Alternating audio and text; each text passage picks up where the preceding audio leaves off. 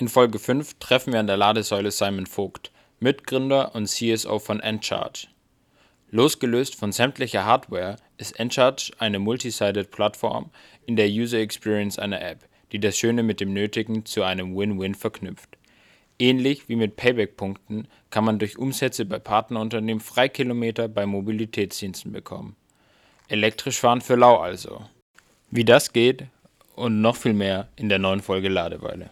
Viel Spaß! In einer Welt voller Batterien spielt das Laden eine wichtige Rolle, gerade bei Elektroautos. Und während das Auto an der Ladestation steckt, nutzen Tobias Wagner und Lukas Bobinger die Ladeweile und sprechen über die Höhen und Tiefen der Ladeinfrastruktur. Spannendes Fachwissen trifft auf geladene Gäste. Ein Podcast wie ein guter Ladestopp. So kurz wie möglich, so viel wie nötig.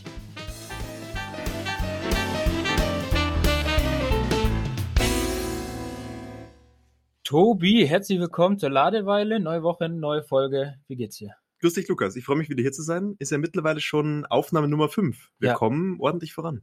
Ja, ja, ja, ja, ja. Wir haben unser Abo hier schon verlängern müssen, weil wir so viel aufnehmen, sind wir schon nicht mehr im S-Vertrag. Wir sind, wir sind schon Level Up. Ja, ob das auch die Zuhörer so sehen, weiß ich jetzt nicht, aber Weiß ich auch nicht. äh, aber wir reden uns ein. Wie geht's dir? äh, mir geht's bestens. Natürlich jetzt langsam so in weihnachtliche Vorstimmung. Ähm, das Jahr neigt sich dem Ende, aber wir sind weiterhin voller Elan Ja. für das Thema Elektromobilität. So sieht's aus. Ich muss sagen, ich bin heute, äh, ich bin ziemlich glücklich und auch ein bisschen aufgeregt. Hm. Ähm, wir haben eigentlich heute so ein bisschen das Ziel, was wir mit unserem Podcast hatten, dass wir Messen, Konferenzen ersetzen und Leute kennenlernen. Genau das passiert heute. Wir lernen heute nämlich äh, eine Person, sag ich mal, äh, bis jetzt noch außerhalb unserem Netzwerk kennen. Und heute lernen, ja, da freue ich mich drauf. Aber es ist ein bisschen wie ein Blind Date. Wie sieht's bei dir aus? Hast du schon Erfahrungen mit dem Thema? Ja, ich glaube, bisher sind wir in unserer Komfortzone drin. Blind Date ist ja so ein bisschen außerhalb der Komfortzone. Hatte ich jetzt persönlich noch nicht. Also so mutig wie du bin ich dann doch nicht. Äh, warte mal kurz. Ich muss hier mal kurz aufräumen. Ich bin ein treues Pferd. Mhm. Ähm, ich mach sowas nicht. Soll ich die, das Mikro kurz ausmachen, damit du darüber reden kannst? Nee, nee, nee, wir lassen es schon Das heißt, du bist vergeben? Muss man das den Zuhörern jetzt schon, schon Nö, nö, lassen, wir- lassen wir es einfach mal offen. Meine Freundin hört's eh nicht. Und ich, ich möchte einfach mit einfach mal gucken, was so kommt an Feedback. Aber eine wichtige Frage ist ja gerade, wir sind jetzt in der Vorweihnachtszeit, hast du denn schon alle Weihnachtsgeschenke? Mm, ja. Ich könnte eigentlich auch drüber reden, weil wie gesagt, sie hört's eh nicht. Aber das äh, überspringen wir. Vielleicht hört sie's doch. Aber ich bin ganz gut unterwegs, aber mir rennt auch die Zeit davon. Ich hoffe, du bist da eigentlich auch. Oder wie sieht's aus? Hast du schon was? Ja, wir machen das ganz bequem in der Familie, wir wichteln, damit man bloß ein Geschenk herschenken muss, aber man versucht natürlich irgendwie das Online-Shopping zu vermeiden, wobei das natürlich in Corona-Zeiten super bequem ist. Das heißt, wenn man irgendwo einkauft, Ja. ähm, dann geht man ja nicht in die Fußgängerzone, da will man ja eher fernbleiben, sondern klickt sich so online durch und das funktioniert ja auch ganz gut eigentlich. Ja, also es hat auch irgendwie auch eine gewisse, gewisse Bedeutung. Unser Wirtschaftsminister Altmaier hat gesagt, es wäre eine patriotische Aufgabe, in Zeiten wie diesen einkaufen zu gehen. Und das impliziert ja so ein bisschen, dass nur Konsum kann uns retten. Aber das siehst du ein bisschen anders, glaube ich, ne? Ja, du, Konsum kann man so und so sehen. Ich glaube, ähm, man kann es nicht ganz wegreden. Äh, unsere Wirtschaft ist schon davon abhängig. Hm. Ähm, aber ich glaube, immer mit Bewusstsein und man braucht das nicht alles kaufen. Aber klar, das ist in der heutigen Zeit nicht mehr wegzudenken, dass man sich einfach am Smartphone oder am Laptop irgendwie was zusammenklickt. Hm. Teilweise kann man sich ja schon irgendwie Wallboxen und Installationsservices online klicken. Man muss da gar nicht mehr irgendwie die Tür verlassen und zum Energieversorger laufen. Also auch das Thema E-Mobility wird immer zugänglicher und das ist natürlich schon cool. Hm.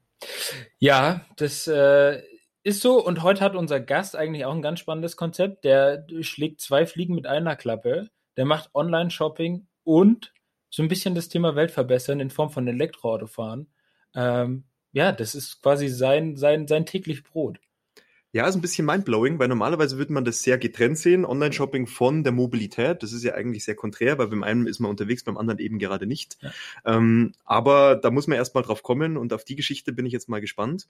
Ähm, aber warte mal, da vorne an der Ladestation, da, da, da ist da gerade wer zu Fuß unterwegs. Wer, Zu Fuß unterwegs.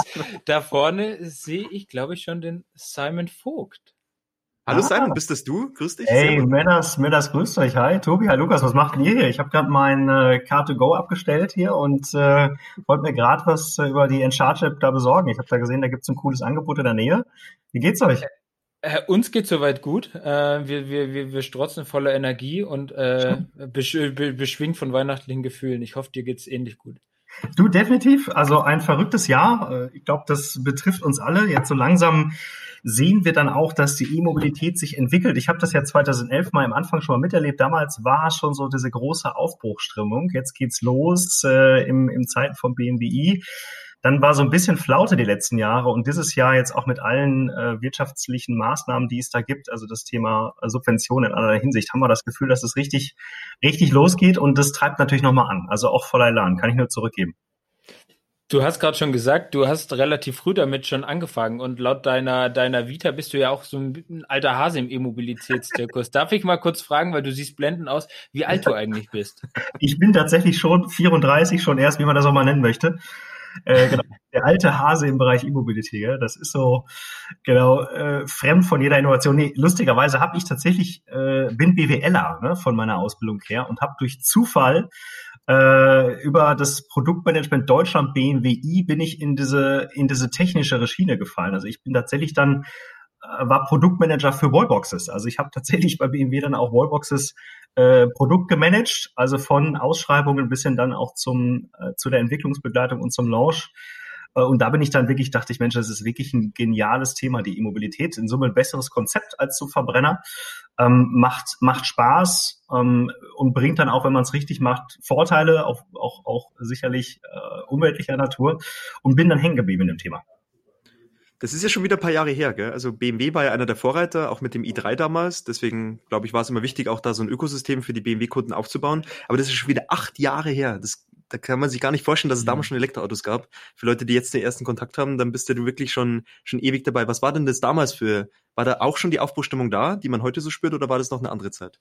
Es ist, ich hatte heute Morgen, äh, hatte ich auch noch einen Call und musste schmunzeln, weil da ging es also genauso rum. Es war tatsächlich bei BMW eine riesige Aufbruchstimmung. Also äh, damals hat der Reithofer, glaube ich, 2007, 8 war das mit, äh, mit, der, mit der neuen Strategie Next, ging es wirklich drum, ähm, den, den OEM auf ein neues Level zu stellen. Und ein großer Strategiebalken ist die E-Mobilität damals gewesen. Das heißt, mit sehr, sehr viel Ressourcen ist man reingegangen, hat dieses E-Konzept entwickelt. Ihr kennt das mit Carbon, mit nachhaltigen Materialien hat ein ganzes Ökosystem aufgebaut. Und als ich rein bin, 2011, meine Bachelorarbeit geschrieben, war so das Thema Launch von Project I auf BMWi. Die Marke wurde gebrandet, neue Submarke. Und dann 2012 bin ich eingestiegen, 13 und 13 wurde der i gelauncht. Ein weltweites äh, Mega-Event, der i3, überall verfügbar. Ähm, es war wirklich eine Pionierstimmung. Es war Greenfield, man hat wirklich viel auch freidenken können, fernab der klassischen äh, Konzernprozesse. Und dann war ich bis 2015 da tatsächlich und dann merkte man auch so langsam, Mensch, ja, die Fahrzeuge setzen sich doch gar nicht so ab wie gedacht. Ne? Das ist, entwickelt sich, es ist okay, aber es geht nicht durch die Decke. Es hat halt noch viel gefehlt. Es gibt immer so diesen Dreiklang, den ihr vielleicht auch kennt, also RIP, ne, Reichweite, Infrastruktur, Preis als, als Akzeptanzkriterien und die mhm. sind tatsächlich damals immer noch nicht gegeben gewesen. Also auch der i3 ja relativ teuer für sein Segment und damit auch noch ein, ein etwas niedrigeres Segment als jetzt ein Model S beispielsweise.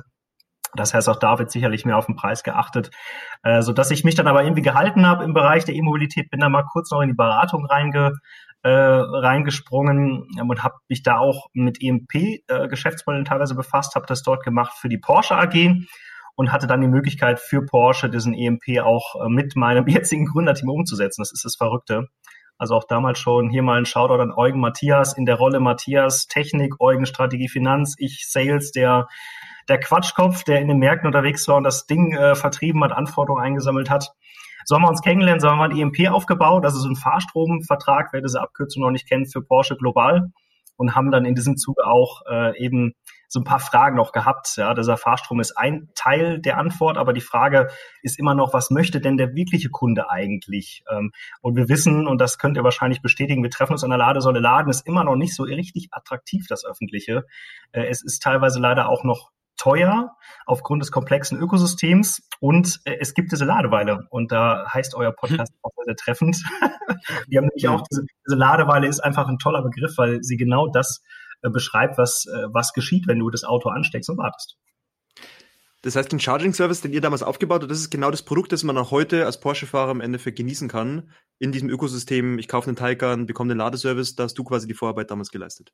Tatsächlich, also genau das ist es. Also mit dem Taycan, das ist ganz interessant. Wir haben äh, dort viel Aufwand reingesteckt, das Produkt mit dem Auto zu bundeln. Also jeder neue Taycan-Kunde kriegt den Porsche Charging Service, so haben wir damals gebrandet, äh, mit seinem Fahrzeug und damit auch einen vergünstigten Preis mit Ionity. Das ist, glaube ich, bei 33 Cent die Kilowattstunde. Äh, genau, das ist tatsächlich so. Und das ist natürlich noch cool, wenn man zurückblickt. War eine coole Zeit, äh, viel erlebt äh, von, äh, von wirklich einem, einem Aufbau eines globalen äh, und digitalen Geschäftsmodells in einem großen Corporate. War das echt schon eine sehr, sehr coole, coole Journey, die wir da haben durften. Du Lukas, ich glaube, der Podcast hat sich jetzt schon gelohnt, denn jetzt haben wir mal gelernt, wie man das, den Taikan wirklich betont. Ich habe ihn immer Taikan genannt. Ja, aber viel wichtiger ist doch, dass du weißt, was Taikan eigentlich bedeutet. Also Taikan ist ja kein Fabelbegriff, es, das hat auch eine Bedeutung, weißt du es, Tobi? Nee, schieß los. Vielleicht weiß es der Simon.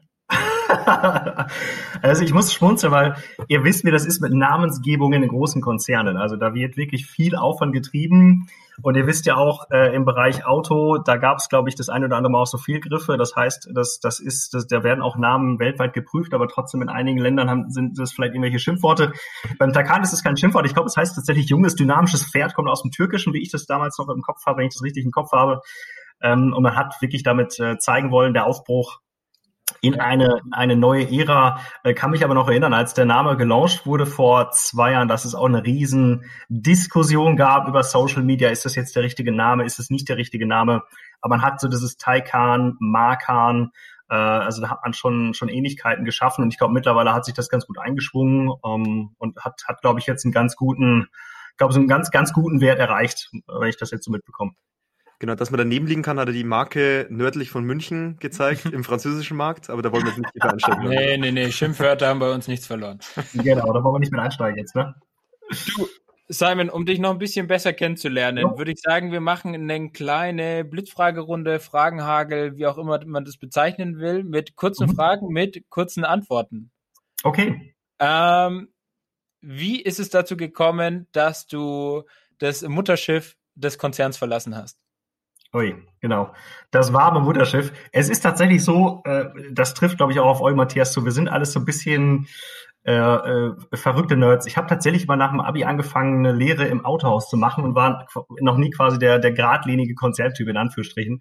Ähm, aber ehrlicherweise, wir haben viel gesammelt im Konzern, viel Erfahrung, eine gute Zeit, äh, aber ein Stück weit jetzt dieses auf eigene Beine zu stehen und auch ähm, eine Art äh, Unternehmertum, das ist ja auch vielleicht schon so ein bisschen Buzzword die Tage, aber einfach ähm, gewissen, gewissen Visionen mit, mit, mit vollem äh, mit vollem Dasein auch zu folgen und etwas auch umzusetzen. Das ist das, was einfach unheimlich äh, treibt. Also fernab von allen, äh, ich sag mal, Marken oder auch von Konzernen ist es sehr, sehr schön, mit einem kleinen, feinen Team umzusetzen, wirklich äh, Tag und Nacht auch mit diesem Produkt zu leben, daran zu denken, mit Kunden zu sprechen. Das ist das, was einfach gerade genial ist. Und das ist das, was, ich weiß nicht, wenn, wenn wir das auch sicherlich der eine oder andere Zuhörer mal hat, das ist im Konzern tatsächlich weniger. Da ist man natürlich mehr in Bahnen, äh, hat auch Vorteile, aber wir sind gerade, oder ich sag, das ist gerade irgendwie ein geniales Jahr, weil ich auch wirklich die Pace auf die Straße kriege. Ich bin genau in dem Metier äh, wirklich äh, unterwegs. Das, das macht einfach richtig Fun. Also du hast so eine eins zu eins Beziehung zwischen dem, was du reingibst und das, was rauskommt. Hm.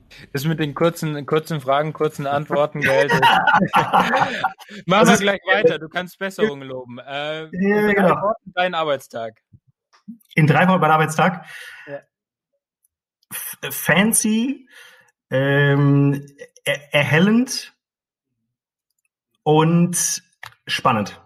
Äh, das Wort fancy habe ich in diesem Kontext auch noch nie gehört. Ähm, wenn du mit Endcharge äh, nochmal neu anfangen könntest, was würdest du grundlegend ändern? Gar nichts. Super. Wann hast du das letzte Mal die E-Mobilität verflucht? ähm, äh, als ich tatsächlich, also das, das wird jetzt ein bisschen länger. Ich bin gerade dabei, mir auch ein E-Auto nochmal anzuschaffen.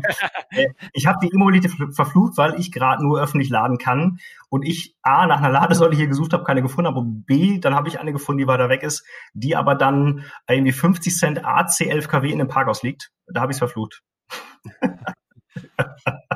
Simon, was wird bei Encharge wohl nie umgesetzt werden? oh, ähm, dass wir, dass wir Fahrstromanbieter werden. okay. Simon, letzte Frage. Von was zitterst du mehr? von deinem Lieblingsgetränk Kaffee, was ich dir jetzt einfach mal unterstelle, oder von einem Investorenbriefing von Encharge? äh, von meinem Lieblingsgetränk äh, Ingwertee. Ingwertee, oh, sehr gesund unterwegs in Zeiten wie diesen. Chapeau. Genau, wir haben es jetzt schon ein paar Mal erwähnt, Endcharge. Ähm, das ist ja so dein Baby, das du jetzt auch nach Porsche im Endeffekt ähm, losgestartet hast oder dann schon Übergang hingelegt hast pitch doch einfach mal kurz, was hat's mit der Lösung auf sich? Was macht ihr da anders? Denn es ist ja keine klassische Ladeinfrastrukturlösung. Wir hatten ja bisher im Podcast immer so die klassischen Themen, Ladeinfrastruktur, ja. ähm, öffentliches Laden etc. Aber ihr macht ja was ganz Neues, äh, wo viel Brainwork reingeflossen ist. Erzähl doch mal ein bisschen was. Du, vielen, vielen Dank für die Bühne. Genau, ich versuche mich bewusst kurz zu, zu, halten, wie man das im Vertrieb so macht. Nee, was macht eigentlich Encharge? Also die Idee ist geboren mit wirklich, also unser Baby Eugen Matthias 2018 äh, eigentlich wirklich in der Zeit, als wir diesen Fahrstromvertrag umgesetzt haben. Da haben wir eben einfach gesehen, dass Laden ultra technisch, ultra komplex ist. EMP, CPO, ACDC, das, das will der normale Nutzer einfach gar nicht wissen. Und wir haben diesen Fahrstromvertrag mit, mit, mit vollem Laden umgebaut oder, oder aufgebaut und da sind uns dann aber auch diese Ideen gekommen oder die Fragestellung, wie geht's denn eigentlich danach weiter? Also was brauchen eigentlich auch der, der Max Mustermann oder die Bettina Müller, die dann letztlich mal ein E-Auto lädt? Und wir hatten eigentlich so zwei konkrete Themen, die wir identifiziert haben. Das eine ist das Thema Ladepreis, der ist einfach zu hoch, der bremst die, die Adaption. Das ist tatsächlich so. Natürlich kann man über Subscriptions, monatliche äh, Abos den Preis runterkriegen, aber wenn man das wirklich mal hochrechnet, das mache ich gerade intensiv, ist das öffentliche Laden immer noch teuer. Punkt. Und das zweite ist, äh, dieses Thema Ladeweile, wie ihr ja auch euren Podcast benannt habt. Da sehen wir ein Riesenpotenzial, weil dieser Use Case Laden verändert oder im Prinzip das, das, das Verhalten des Tankens des Ladens wird anders. Also du lädst eigentlich immer, wann immer du, du, du wo bist mit dem Auto, beim Einkaufen, bei der Arbeit, zu Hause. Ähm, und und gerade wenn du öffentlich lädst, stehst du eine Zeit lang. Und da hast du äh, wirklich die Möglichkeit oder haben wir die Möglichkeit gesehen als, als Unternehmen mit einem guten Konzept, ähm, Mehrwert zu bieten, dem äh, E-Autofahrer an sich, der dort steht, der eine Aufenthaltsqualität möchte, aber auch dem ähm, dem Retailer, beispielsweise der McDonalds, der sagt, ah, wie kriege ich denn jetzt eine Interaktion mit dem EV-Driver, bevor ich wieder irgendeine blöde Billboard-Werbung schalte, so dass wir da die Möglichkeit gesehen haben, in der Plattform reinzugehen. Also wir sind wirklich ein Plattformunternehmen und aus Kundensicht, um es kurz zu fassen, sind wir ein, ein Bonusprogramm für kostenfreies Laden. Das ist mal so Punkt. Da haben wir erstmal sehr, sehr einfach verstanden, was wir sind. Ähm, aber wir wollen jetzt nicht nur das nächste, das, ja, das nächste Payback sein, das ist vielleicht ein bisschen zu wenig, sondern wollen über diese Community, die wir jetzt mit dem kostenfreien Laden geschaffen haben, eben reingehen in das Thema ähm, Ladeweile, also Vernetzung von coolen POIs in der Nähe von Ladestationen. Wir haben den ersten Use Case umgesetzt mit einem Retailer in Baden-Württemberg. Das ist ganz cool. Der sponsert das Laden, wenn dort eingekauft wird. Wir hatten jetzt eigentlich auch äh, ohne Corona ein, ein, ein cooles Brauhaus auch gefunden in Stuttgart ähm, und dann haben wir halt noch so Themen drauf wie Gamification. Also Pokémon Go kennt ihr wahrscheinlich. Mhm. Also so ein bisschen dieses, ich hante nach etwas. Äh, wenn ihr das Thema Ladeinfrastruktur auf dem Schirm habt, Content is King. Also Fotos von Ladestationen ist, ist einfach ein, ein Thema des Vertrauens. Äh, wir haben angefangen, dass wir letztlich die E-Autofahrer und Fahrerinnen fragen, die eh am Ladeort sind, macht doch gerade ein Foto. Äh, haben eine Schablone vorgegeben, äh, vier Fotos und dafür gibt's Ladeguthaben. Das heißt, äh, letztlich auch da wird wieder schön Ladeguthaben gesammelt, was man einlösen kann. Und äh, wir haben eben dann auf unserer Plattform verschiedene Shoppingpartner angedockt. Neben den Offline-Partnern, also Retailern wie Supermarktketten, haben wir auch E-Commerce-Partner mit auf der Plattform. Und diese E-Commerce-Partner, die zahlen einem letztlich dann übertragen den Ladevorgang. Also dort sammelt man, man kann in Klammern auch vielleicht Affiliate-Marketing sagen, sammelt man letztlich dann sein, seine Ladepunkte, sein Ladeguthaben. Wir nennen das Kilometer.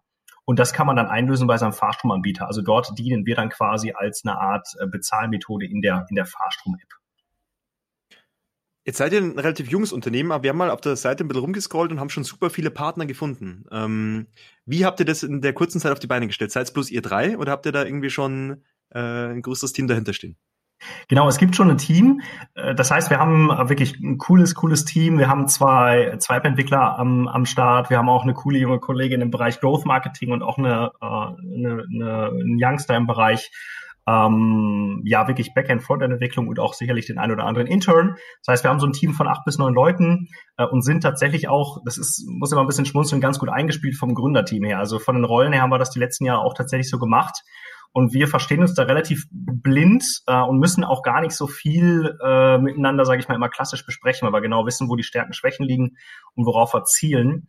Ähm, so dass wir auch einen wirklich einen coolen Start gehabt haben. Wir haben letztes Jahr schon angefangen, äh, das heißt wirklich vor über einem Jahr ähm, aktiv das auch schon umzusetzen. Fast, fast zwei Jahre ist es her, dass wir schon gestartet sind. Der Go Live war dieses Jahr im Januar. Und äh, wir versuchen eben in den Märkten eben über E-Commerce zu kommen, äh, Offline-Partner zu finden und dann auch wirklich zu schauen, dass man, dass man gemeinsam wachsen kann, dass man sich gemeinsam entwickeln kann. Und wir sehen, dass wir mit diesem Konstrukt irgendwie einen Nerv getroffen haben. Also die äh, EV-Community, ähm, die mag das, weil sie jetzt nicht schon wieder denkt, oh, Payback, sondern die finden das cool, die Kilometer zu sammeln und einzulösen und dann wirklich sehen das so ein bisschen als super, das ist die Community, die stärkt sich, da will einer ein bisschen helfen, so in die Richtung geht's gerade. Mhm. Und äh, da sehen wir einfach gerade, dass wir viel ähm, Dynamik drin haben, viel Engagement auch der Community. Das heißt, das entwickelt sich dann auch teilweise ein bisschen von alleine. Also das Stichwort äh, Mundpropaganda ist ein sehr, sehr wichtiges, glaube ich, auch gerade in dieser äh, Early Adopter-Nutzerschaft, ne, in diesen Innovatoren, die einem dann auch wirklich, die so ein bisschen auch teilweise die Salesforce sind, wenn es gut läuft. Und das nutzen wir dann auch äh, natürlich da in einem engen Dialog, um uns da gut weiterzuentwickeln.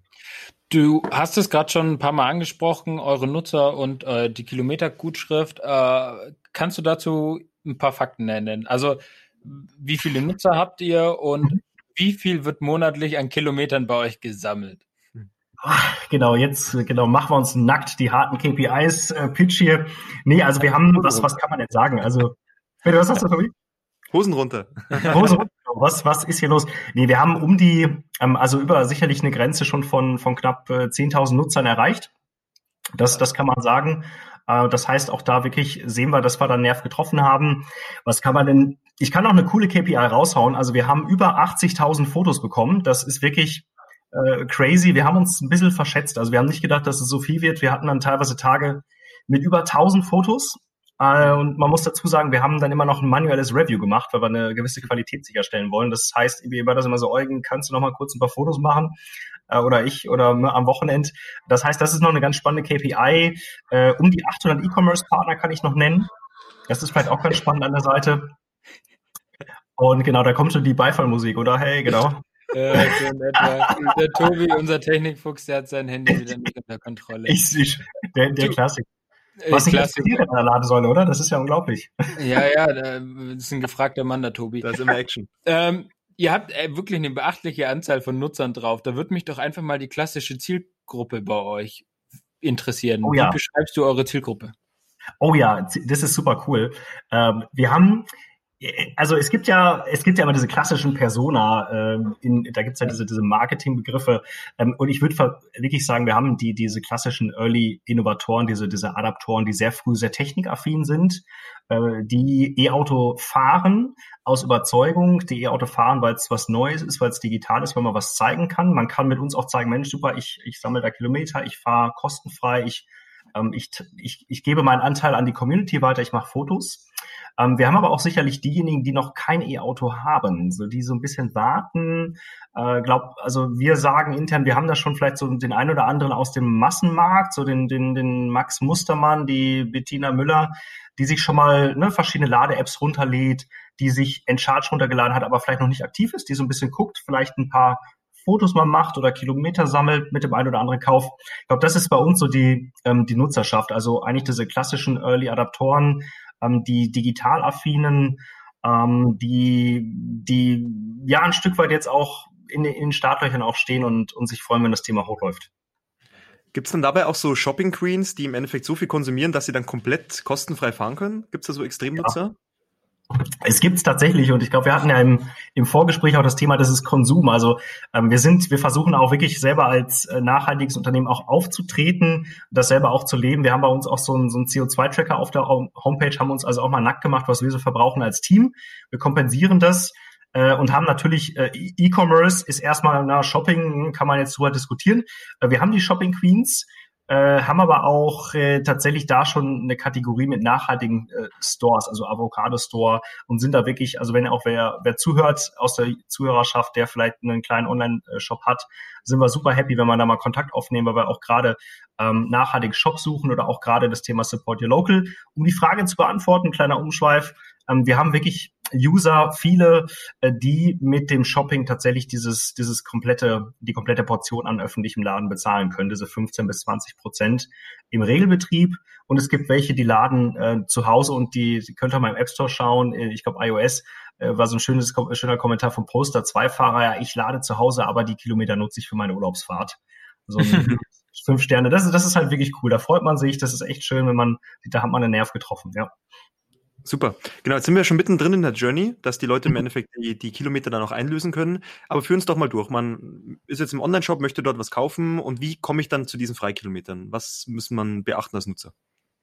Genau, also letztlich man äh, ganz klar in Charge runterladen. Das Wichtige ist auch, wir wollen keine, also zwei Dinge, wir nehmen kein Geld von euch, äh, kein Geld vom Nutzer und wir sind auch keine Datenkrage. Die Frage gibt's auch ab und zu mal, ja, dann verkauft ihr meine Daten. Nee, also Mailadresse, Passwort, mehr wollen wir gar nicht wissen, äh, weil wir einfach uns davon fernhalten. Die Daten liegen bei dem Fahrstromanbieter, äh, der, der hat den Kundenbezug, da wollen wir gar nicht zu tief rein.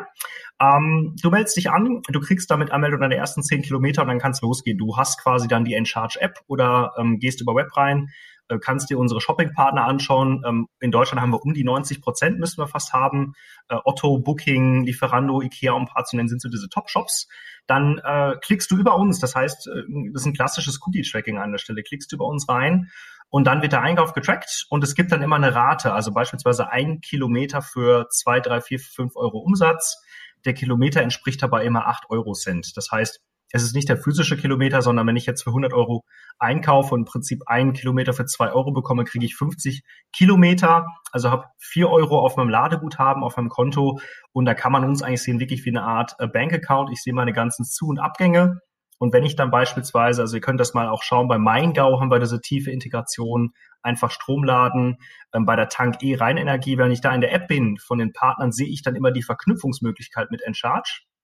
Das heißt, ich kann das als Nutzer einmal machen, lade dann ganz normal, treffe vielleicht auf euch beiden, auf Tobi und Lukas an der Säule, lade ganz normal meine, weiß nicht, 10 Kilowattstunden und dann nach jedem Ladevorgang wird automatisch dann abgerechnet, angefragt bei uns, hey, kann ich für den Tobi die 10 Kilowattstunden bezahlen mit meinem Guthaben? Wenn ja, da wird es direkt beglichen und ihr seht in der Fahrstrom-App direkt dann diesen Ladevorgang zu 0 Euro.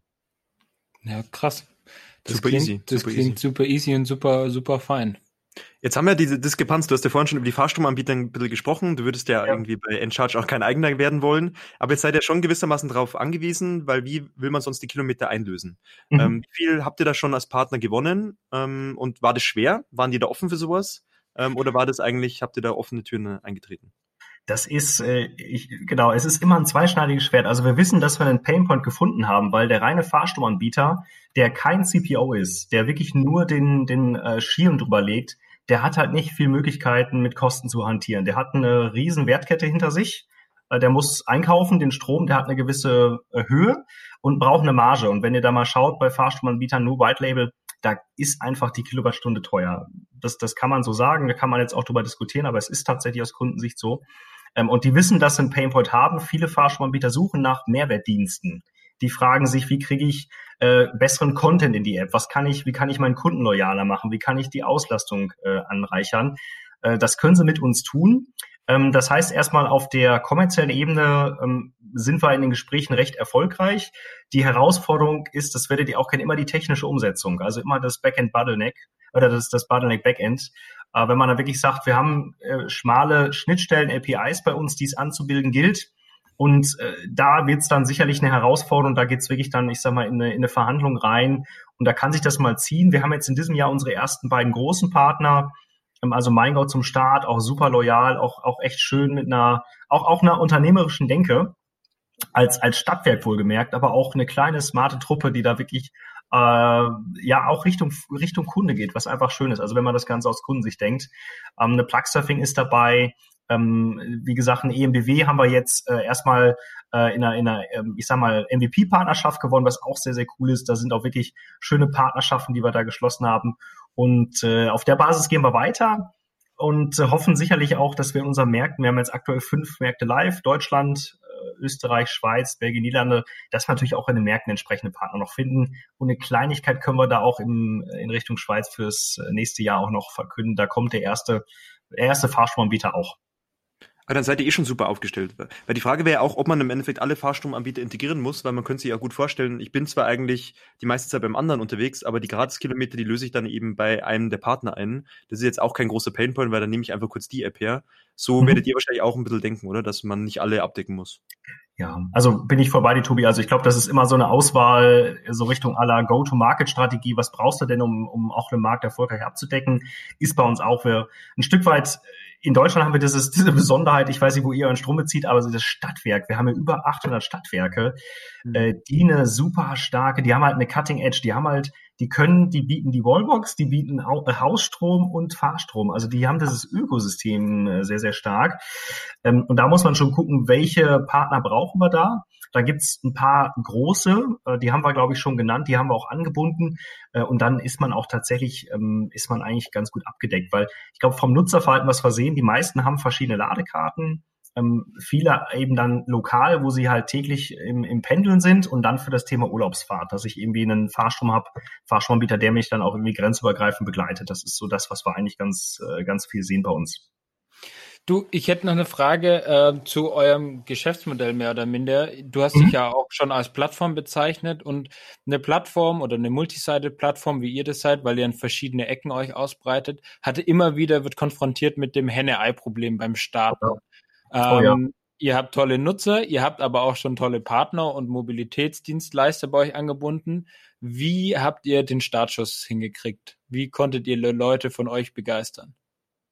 Oh ja, das, das ist immer das, das Problem. Also letztlich, die Idee geht wirklich schon auf äh, fast zwei Jahre zurück und letztes Jahr ähm, im Januar, Februar ging es dann tatsächlich los, dass die ersten, ähm, ja, das ist, das ist Product Market Fit, das, das kennt ihr ja auch gerade aus dem Startup, dass man sehr, sehr früh auch reingeht, ohne jetzt äh, im Konzern wieder riesig Strategiefolien zu malen und irgendwelche Feasibility Studies mit Beratungen, sage ich ganz platt, sondern einfach mit sprechen. Also wirklich äh, Nutzer äh, sehr, sehr früh haben wir versucht, ähm, über die Kollegen vom Global Electric Club eine Umfrage auch zu machen, ähm, mit einem ersten wirklich sehr hohen Dummy zu der Idee, zu einem Bonusprogramm und haben positives Feedback dazu bekommen. Das war so das erste, okay, Product Market Fit, da kann was draus werden.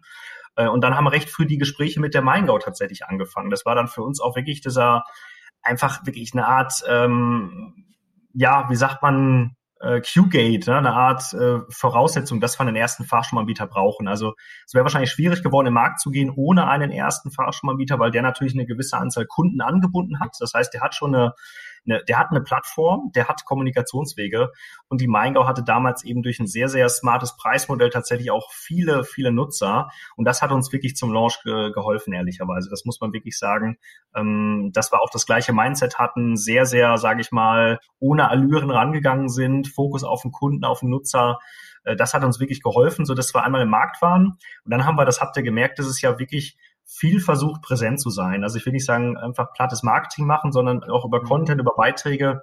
Ähm, auch immer wieder LinkedIn ist, finde ich, ein sehr, sehr geniales Tool dafür, ähm, auch sich zu zeigen Richtung B2B-Partnern, auch Richtung Fahrstromanbietern, die dort schauen, dass man einfach von den Chart schon mal gehört hat. Und nächstes Jahr ist für uns wirklich, dass wir da nochmal äh, wirklich die Partnerschaften dann forcieren wollen, gerade in den neuen Märkten, Niederlande, Belgien. Äh, das sind dann einfach nochmal Märkte, die auch anders ticken, äh, die eine andere Struktur haben, die dann mehr B2B-Kunden haben, die anderes Einkaufsverhalten haben. Also das war, also das ist immer klassisch das Henne-Ei-Problem. Ihr, ihr kennt das, momentan entwickelt es sich gut. Ich glaube, in Summe braucht man, äh, glaube auch Richtung Investoren im Bereich E-Mobilität aber mehr Geduld. Also wir sind jetzt keine Micromobility mit 20 Millionen Rides nach einem halben Jahr. Das wird es in der E-Mobilität nicht geben. Ähm, wir sind am Anfang des, des Marktes. Ne? Also das heißt, wir haben jetzt gerade so diese Innovationskurve, wir sind gerade in der ersten Steigung drin und der Massenmarkt, der wird dann so langsam auf uns zukommen. Äh, in Deutschland jetzt mit den ganzen Subventionen ist das ein schöner, der Weg ist da, aber wir müssen ihn noch gehen zusammen, ne? definitiv. Genau, man bringt sich auf jeden Fall in Stellung für diesen Hochlauf. Aber du hast es ganz schön dargestellt im Endeffekt. Ich glaube, vor einem Jahr mit Meingau zu kooperieren war auf jeden Fall ein cleverer Schachzug, weil damals war jeder Kunde von Meingau. Du hast es schon als cleveres Preismodell bezeichnet. Es war einfach super günstig, dass ja. man dort Strom ziehen konnte. Und ich glaube, das ist auch so ein Learning, das man im Startup haben sollte, dass man sich als junge Firma, die im Endeffekt noch keine festen Strukturen hat, immer an den großen anderen Player dranhängt. Weil wenn Startups mit anderen Startups kooperieren, dann kommen zwei negative Dinge zusammen. Und das ist, glaube ich, in so einem Aufbau super wichtig, dass man da einen starken Partner an der Seite gleich hat. Ähm, eine Frage hätte ich noch gehabt, weil ihr hattet ja die Idee und hattet ja relativ schnell validieren können, dass da viel dahinter steht. Habt ihr kurzzeitig überlegt, das auch komplett selber zu machen und euch aus diesem OEM-Umfeld komplett zu lösen? Oder warum seid ihr jetzt quasi ja mit Porsche Digital ja schon noch ein bisschen verbandelt? Genau, das ist eigentlich auch eine ganz interessante Diskussion, die wir, die wir da haben. Also äh, ehrlicherweise schon. Also wir haben äh, mit dem Eugen eigentlich gesagt und mit Matthias, äh, wir wollen irgendwie zusammenbleiben, wir drei, irgendwie was zusammen machen. Äh, und als wir die Idee hatten, war auch, kann man offen sagen, eine Idee, äh, es komplett auf eigene Beine zu stellen, komplett rauszugehen. Eine andere Idee wäre gewesen, wir machen das intern als Projekt, aber das wäre wahrscheinlich aufgrund der Strukturen, das ist es ist nicht möglich. Man muss wirklich schnell iterieren. Äh, das ist im Konzern sehr, sehr schwierig. Und dann, ähm, dazu muss man ein bisschen aus und die, die Geschichte bei Porsche ist eigentlich eine sehr, sehr spannende. Porsche ist halt auch sehr getrieben in Richtung Entrepreneur und Intrapreneurship und die möchten äh, und wollten damals sehr stark in diesen Bereich Company Building rein. Und wir waren, wir hatten diese Idee eigentlich in der Porsche AG äh, und hatten die Möglichkeit, das auch vorzubereiten in der AG. Und wir waren eine Art Blueprint für die Ausgründung. Ne? Das heißt, das, was jetzt offiziell auch als Company Building dort betrieben wird. Wir waren ein Stück weit das Blueprint. Ähm, man muss aber dazu sagen, was auch immer wichtig ist, uns, wir sind eine neutrale Company. Das heißt, ähm, dort äh, ist Porsche wirklich der, äh, der, der First Seed Investor gewesen. Ähm, aber wir sind eine neutrale äh, Plattform an der Stelle äh, und kein klassisches, sage ich jetzt mal, eine Porsche-Tochter oder sowas. Das ist ganz wichtig an der Stelle, glaube ich, nochmal zu sagen. Ja. Ja, deutet auf jeden Fall auf das Ökosystem hin, das man sich da im Endeffekt aufbauen möchte ähm, und da einfach in die komplette Breite geht, was man einfach dem Nutzer da anbieten möchte. Also klingt auf jeden Fall super spannend.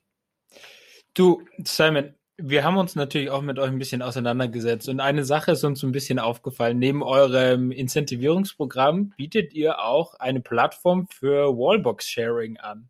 Oh. Ähm, wie, wie, kann man diese Geschäftsmodellerweiterung bei euch verstehen? Was ist da denn los? Was ist da los? Aber nein, das ist also ganz interessant, weil ich, ich hole auch da, und ich glaube, das ist, zieht sich ein bisschen durch, der Vogt holt gerne mal ein bisschen aus, der Simon. äh, ich habe lustigerweise 2012, 13, als ich bei BMW angefangen habe mit diesen äh, Wallboxes, da ist mir schon mal das Thema Sharing äh, unter die Augen gekommen. Da gab es eine Plattform, ich habe den Namen vergessen, in UK, die hat das damals schon sehr prominent äh, äh, und plakativ äh, promoted. Äh, und auf dem Weg sind mir verschiedene andere Modelle äh, untergekommen. Da ist, hat, hat natürlich nicht skaliert, weil das ganze Thema ähm, Host und Guest einfach meistens nicht zusammengefunden hat. Ähm, und wir haben jetzt bei uns äh, im, im, in, der, in der Diskussion aufgehabt, wie geht's jetzt eigentlich weiter? Was sind für uns Wachstumsfelder? Jetzt haben wir das Thema ähm, öffentliche Laden, da kann man was mit Kilometern machen. Äh, und jetzt haben wir diese Community von über 10.000 Nutzern. Und da ist immer die Frage, was kann man der denn noch bieten? Und auch aus der eigenen Not heraus sehen wir, dass die Ladeinfrastruktur immer noch hinterherhängt. Wir haben einen großen Antrieb aktuell, die Leitstelle, das ist schön. Aber ich sehe es in Stuttgart, äh, in, in Frankfurt, wo ich gerade bin, es gibt keine Infrastruktur. Punkt. Ich wohne in Bockenheim. Es gibt hier einfach keine Lademöglichkeit für mich. Und hier wohnen Tausende von Menschen und denen geht's ähnlich. Wenn die jetzt EV fahren sollen, wie sollen sie es machen? Einen Charger in der Duplex-Garage, okay. Und da kommen halt genauso Sharing-Modelle rein, dass sich vielleicht wirklich, ähm, weiß ich nicht, jeder Dritte, jeder Vierte eine Wallbox anschafft, dann wird geteilt. Das heißt eigentlich zwei Dinge. Wir haben gesagt, wir möchten unserer Community einen weiteren Service anbieten ähm, und möchten auch wirklich das Thema E-Mobilität privat vorantreiben. Das heißt, äh, wir sehen es nicht als Geschäftsmodell. Das heißt, wir werden dort äh, keine Gebühren äh, verlangen von den Nutzern, sondern möchten es eigentlich so anbieten, dass die Kilometer genutzt werden können als Bezahlmedium und haben damit dann die Transaktionskosten rausgenommen aus dem System, was dann auch wieder ganz schön ist, weil äh, das macht dann der Private nicht, wenn man da wieder irgendwelche Transaktionseinrichtungsgebühren an der Stelle hat. Ähm, so das ist eigentlich die, äh, das, das Modell dahinter. Wir haben uns uns sehr, sehr genau angeschaut und haben auch vor allen Dingen die ganzen rechtlichen, steuerrechtlichen Fragen geklärt, Eichrecht, Preisangabenverordnung, weil das auch immer eine Grauzone ist, deswegen haben sich da viele auch nicht rangetraut. Wir haben jetzt eine Lösung gefunden äh, und haben die auch mal in eine, ähm, in, ich sag mal, in AGB gegossen, in Terms of Use.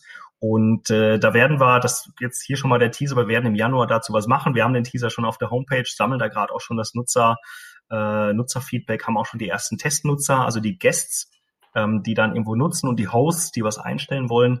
Ähm, und es wird spannend. Wir haben, glaube ich, was ganz Cooles gebaut, äh, haben die letzten äh, Wochen dran gewerkelt und da wird es auch was in der App dann geben. Und wir sind echt gespannt. Also was, was es geben wird, ist aber auch sicherlich ein Markt, ich weiß nicht, wie ihr seht, der sich entwickeln wird. Also wir werden wahrscheinlich noch keine Tausende von Transaktionen jetzt im nächsten Jahr sehen, sondern bis dann die ganzen Wallboxes installiert sind, bis man sich dem gewidmet hat, da wird ein bisschen Zeit vergehen. Nee, ich finde das äh, die Erweiterung von euch sehr, sehr spannend, weil ich bin jetzt ja auch ähm, mit ChargeX im Endeffekt schon seit paar Jahren auf verschiedenen Startup-Wettbewerben unterwegs und immer wieder ploppt das Thema Airbnb ja. fürs Laden hoch. Ja. Und dass immer wieder hier ein Anbieter kommt und hier wir sharen die Wallbox und dann kann ich das öffentlich anbieten. Mhm. Und die verschwinden dann immer wieder relativ schnell. Aber was ja bei euch sehr clever ist, dass man einfach diese kritische Masse schon hat. Man hat diese ganzen Leute schon da, man, die App ist schon installiert. Und das ist ja auch so, weil wir vorhin kurz über Micromobility gesprochen haben, wenn es zum Beispiel Tier oder irgendein so Mobilitätsanbieter einfach ein weiteres Medium mit anbietet irgendwie statt Scooter kann man jetzt auch Roller scheren, dann hat man auf einen Schlag halt die Kunden schon da und deswegen funktioniert es auf einen Schlag. Und das ist, glaube ich, bei euch auch so wahrscheinlich der, ja, warum es durchschlagen wird, weil man die ganzen Leute schon da hat und deswegen eine clevere Geschäftsmodellerweiterung. Was, wie siehst du das? Siehst du viel Potenzial drin oder ähm, soll es weiter bei Endcharge quasi mit dem Incentivierungsprogramm, soll da der Hauptfokus bleiben? Äh, das, das ist eine gute Frage. Also ich glaube, das, also wir haben auch in diesem Jahr das, also das Thema Pivot. Also wie gesagt, wir haben in diesem Jahr uns auch das Thema Mobilität mal angeschaut. Also wenn ihr bei uns äh, in der App seid, dann seht ihr auch beispielsweise, ähm, dass man mit den Kilometern auch Gutscheine von Tier erwerben kann oder von Uber, weil wir hatten ein Stück weit auch die Idee, Mensch, kann man auf Mobilität erweitern, beziehungsweise gibt es diesen Use Case, die Hypothese der letzten Meile. Also als E-Autofahrer möchte ich die letzte Meile dann auch noch multimodal, gibt es dieses Buzzword unterwegs sein. Aber da haben wir das ja den Proof nicht hundertprozentig gesehen. Sicherlich auch durch Corona so dass wir gesagt haben, wir machen jetzt erstmal mit Fokus E-Mobility weiter und gucken aber auch Mobilität äh, sicherlich auch nochmal an, wenn das ganze Thema Corona rum ist und äh, möchten aber grundsätzlich die EV-Community auch stärken, muss man tatsächlich sagen. Und ähm, da sehen wir einmal, das Bonusprogramm hat geholfen, um reinzukommen. Ähm, ich glaube aber, dass sich der Fokus vielleicht auch dann mittelfristig ein bisschen verlagern wird. Das Bonusprogramm ist unsere Basis, aber diese Community-Features, also mhm. sich irgendwo zugehörig zu fühlen, ähm, etwas ähm, während der Ladeweile machen zu können, etwas, ähm, ja, einfach dieses coole Konzept, was das, das EVR ist mit dem Charging. Also Charging ist ja eigentlich gar nicht so, so, so blöd, wie man das immer teilweise sieht und so hackelig, sondern kann man ja richtig viel Schönes draus machen. Da wollen wir eigentlich helfen. Also, dass du einfach sagst, das End-to-End -End macht Spaß. Das Auto ist das bessere Konzept, muss man einfach sagen. Und das Drumherum hat auch noch Fun da sehen wir uns ein Stück weit als Puzzlestück, beispielsweise auch dann, ich glaube, das kann man auch diskutieren als Anbieter für euch, Richtung Hardware, Richtung eurem Backend, als Anbieter, Richtung Fahrstrom, als Backend-Anbieter, als CPO, als, als, ne, als, als Ladestationsanbieter. Dort sind wir unterwegs und zu Hause. Nee, du hast es auf den Punkt gebracht. Das Laden ist sehr facettenreich und wir brauchen ganz unterschiedliche Lösungen. Deswegen seid ihr da auf jeden Fall auf dem richtigen Weg und erstmal Respekt dafür, was ihr da in der kurzen Zeit schon aufgebaut habt. Jetzt spulen wir mal ein paar Tage vor. Wir sind jetzt am 31. Dezember und da macht man sich ja immer Jahrespläne, was man so im 2021 so vornimmt. Kannst du das irgendwie in Worte fassen, wo ihr am Ende nächsten Jahres denn sein wollt? Habt ihr irgendwie so, so Ziele definiert, ähm, wie viele Nutzer oder auch ähm, mhm. wie viele Transaktionen ihr da haben wollt? Oh ja, genau. Es, also Ziele, genau, gibt's, gibt's, glaube ich, immer, immer sehr, sehr viele, die man sich so steckt. Äh, ich glaube, mit diesem Corona-Jahr hat man gesehen, was, was ein Ziel eigentlich wert ist oder eben da noch nicht. ähm, wir, wir haben, ne, ehrlicherweise ist das ja wirklich so, so ein durchgeschütteltes Jahr. Aber wir haben jetzt, und das passt ganz gut, die Frage, weil wir haben jetzt die letzten äh, drei Wochen nochmal unsere Nutzer auch gefragt, was wollt ihr denn eigentlich von uns? Also äh, sind wir auf dem richtigen Weg? Was wollt ihr mehr? Wir versuchen sehr viel mit den Nutzern auch zu arbeiten. Und da kam eigentlich raus, macht mehr von dem, was ihr habt. Also äh, das heißt, mehr E-Commerce-Partner, mehr stationäre Partner ist für mich ein persönliches Anliegen, weil gerade auch diese, dieser lokale Einzelhandel, der ist jetzt gebeutelt, da haben wir auch Lust drauf. Der Case ist super cool. Wenn der lokale Einzelhandel sich im Bereich nachhaltiger Mobilität engagiert, da wollen wir mehr machen. Ähm, wir wollen mehr Challenges, also mehr Gamification-Themen, mehr Community-Themen mit draufbringen. Ähm, das heißt, da werden wir ausbauen. Äh, Stichwort Märkte ist ja auch immer gern gesehen. So, ja, wie, wie schnell skaliert ihr? Da muss man immer ein bisschen gucken. Wir haben jetzt fünf Märkte, das ist schon relativ viel, muss man sagen. Man muss auch erstmal den Markt richtig ans Laufen kriegen. Also da macht es gar nicht so die Masse. Vielleicht kommt noch was in Richtung UK dazu, das sehen wir realistisch. Äh, und dann ist es, glaube ich, erstmal marktseitig, dass wir sagen, Mensch, da haben wir ein Portfolio ähm, und da können wir wachsen. Ich glaube, so in Richtung Nutzerzahlen, da kann man jetzt eine Zahl rausgeben. Wir sind immer interessiert an, an wirklich diesen aktiven. Ne, man kann natürlich jetzt 100.000 registrierte Nutzer haben, ähm, aber wirklich diese aktiven, die täglich, die wöchentlich einfach ähm, ja ihren Beitrag zur Community leisten. Äh, und da wachsen wir lieber ein bisschen langsamer, aber dann organisch und haben halt diesen wirklich engagierten Nutzer, der auch was macht, der interagiert, der Lust hat, äh, der die App nutzt und der muss nicht nur einkaufen, um Umsatz zu lassen, der kann auch einfach ein Foto machen, der kann der Community helfen. Das ist uns da relativ gleich. Ähm, freut dann aber einfach der Community, wenn wir sehen, da haben wir verschiedene Aktivitäten. Simon, es, äh, das fand ich ein richtig schönes äh, Ausblick für nächstes Jahr. Unser Elektroauto ist langsam auch wieder voll und wir sind eigentlich schon wieder auf dem Sprung zurück nach München. Ich glaube, Was? Ja, es kommt doch tatsächlich vor. Wir müssen wieder arbeiten. Wir können nicht nur auf dem Rasthof rumhängen. aber äh. ich muss sagen, ich weiß nicht, wie es mit Tobi ging, aber es war mit Simon gerade zu reden, ein bisschen so ein Resümee von, von unserem Studiengang, weil wir haben selber studiert. Mhm. Es war Buzzwords wie Multimodal, App, es war gerade ja. unser zusammen ehemaliger Professor, der wäre stolz, der, der Herr Wagner, der, der hätte heute richtig Spaß gehabt. Ja, also ich, ich bin sehr begeistert, weil im Endeffekt es zeigt, dass das Thema, dass so viel noch nicht erfunden ist, mhm. dass wir da ganz noch an der Oberfläche kratzen ähm, und dass ein paar Dinge halt offensichtlich ist. Klar, wir brauchen Ladepunkte und wir brauchen irgendwie auch Apps, um die zugänglich zu machen, aber da nochmal tiefer reinzusteigen und sich jetzt eine Rolle zu erarbeiten und sich jetzt auf die Nische zu fokussieren und dann einfach mitzuwachsen mit dem Markt, ähm, mhm. das seid ihr, glaube ich, ein perfektes Beispiel dafür. Ähm, und ja, also ich finde es cool. Ich wir werden es auf jeden Fall weiterhin äh, beobachten, werden es weiterhin fleißig hernehmen. Also super coole Sache, Simon. Und schön, ja. ich glaube, die Ladeweile haben wir heute super verbracht, hat wieder ja. mal viel Spaß gemacht und wir machen uns wieder auf den Weg, Lukas. So sieht's aus. Simon, in diesem Sinne, vielen lieben Dank. Äh, eine wunderschöne Weihnachtszeit. Komm gut ins nächste Jahr. Du mit deinem ganzen Team und dass eure Ziele in Erfüllung gehen. Männers, Tobi Lukas, war eine sehr coole Zeit, die Ladeweile. Also sie ist noch nie so schnell verflogen wie heute. Hat mir richtig Spaß gemacht mit euch. Ich drücke euch auch die Daumen, verfolge euch, weil sehr, sehr cooler Ansatz. Und ja, we, we stay in touch, sagt man so schön, gell? Also Servus. Machen wir so. Gute Fahrt. Simon, ciao. Gute Fahrt. ciao.